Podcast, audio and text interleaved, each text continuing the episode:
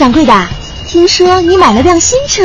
是啊，小郭，你一会儿还要把它送去改装。你想对车做啥呀？首先，改装音响是必须的，低音炮才是王道。拉倒吧，装了低音炮，你还能集中注意力开车吗？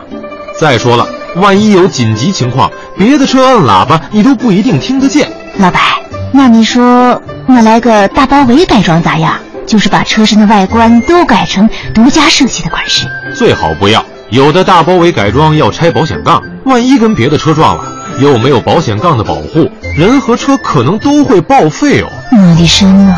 那给车加装一个酷炫的尾翼总行了吧？别小看一个尾翼，要是装的不好，汽车平衡会出现问题，高速行驶时会很危险哟。国家应急广播提醒您：改装爱车要专业，兼顾时尚与安全。